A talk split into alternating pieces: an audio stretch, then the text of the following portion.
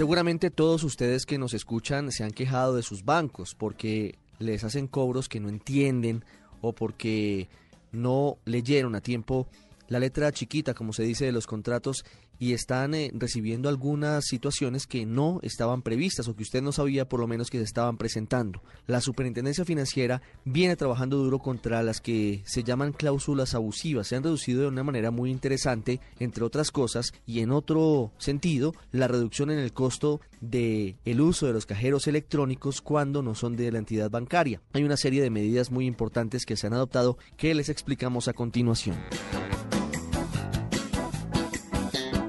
Julián Calderón nos cuenta cómo funciona y cuáles son las utilidades del sistema financiero y cuánto cobran los bancos en promedio por sus servicios.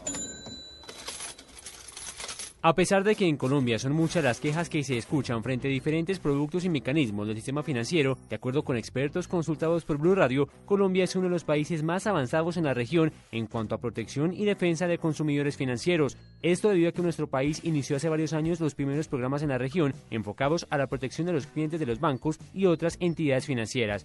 Y actualmente, parte importante de las quejas que contra el sistema financiero son radicadas son manejadas por la Superintendencia Financiera y otros tantos casos son solucionados por los propios defensores del consumidor financiero que cada entidad bancaria tiene. Otros países como Perú y Chile también han avanzado mucho en los últimos años en esta materia. Por ejemplo, en Perú se creó el INDECOPI o Instituto Nacional de Defensa de la Competencia y la Protección de Propiedad Intelectual, que se encarga de la promoción del mercado y la protección de los derechos de consumidores, no solo los del sistema financiero, sino de todo el mercado.